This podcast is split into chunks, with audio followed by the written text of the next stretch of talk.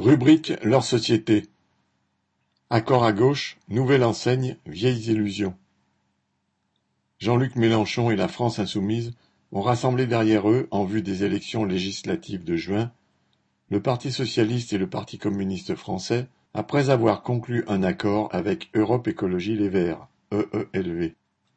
L'Union populaire, label sous lequel Jean-Luc Mélenchon s'est présenté à l'élection présidentielle, laisse donc place désormais à la nouvelle Union populaire, écologique et sociale. Mais la marchandise a un goût de déjà-vu et n'a rien d'appétissant.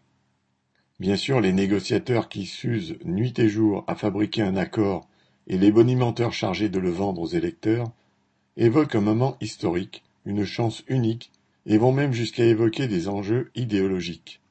Mais enfin, en coulisses, la principale pierre d'achoppement a été le partage des circonscriptions électorales.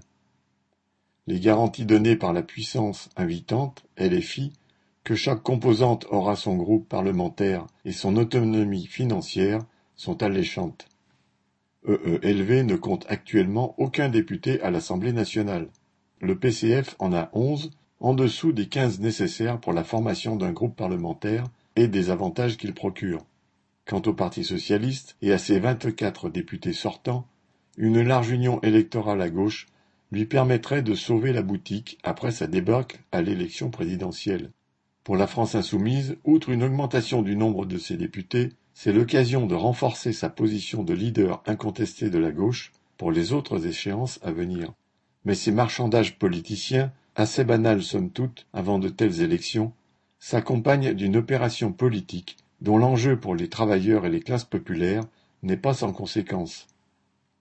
À nouveau tous les tenants de la gauche, jusqu'à une gauche dite radicale, martèlent à l'unisson que le bulletin de vote peut être un bouclier pour les travailleurs, et même un glaive. À nouveau des partis qui, de l'union de la gauche de Mitterrand à la gauche plurielle de Jospin, ou plus près de nous, à la gauche de Hollande, ont utilisé les suffrages des classes populaires pour servir la bourgeoisie et le patronat, sont présentés comme des amis des travailleurs. Dans le passé, le résultat a toujours été de les anesthésier et de les démoraliser. Mélenchon Premier ministre, entre guillemets, c'est-à-dire la cohabitation d'un gouvernement de gauche avec Macron, est la perspective annoncée par les signataires de l'accord. La croient-ils possible eux-mêmes? En tout cas, ils voudraient le faire croire aux travailleurs, aux chômeurs, aux retraités, aux familles populaires, pour faire le plein de voix au nom du vote utile. Une telle alternative de gauche, entre guillemets, même dans sa variante recyclée et rassemblée par ce vieux politicien qu'est Mélenchon, ne servira qu'à étouffer la colère et les aspirations populaires dans les urnes, en faisant miroiter un avenir meilleur par la vertu du bulletin de vote. Et dans l'hypothèse la plus probable où la gauche n'aurait pas la majorité parlementaire à l'issue des élections législatives, combien d'électeurs, parmi les travailleurs et dans les quartiers populaires, vivrait ce résultat électoral comme une défaite, les condamnant à attendre encore cinq ans avant une nouvelle tentative. L'union de la gauche nouvelle version est d'abord un montage électoral pour garantir le maximum d'élus à ses composantes. Aux travailleurs, elle n'offre aucune perspective réelle, même en cas où elle aurait une majorité parlementaire.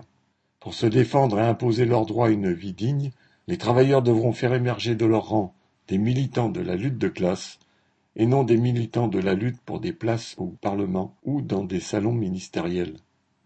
Boris Savin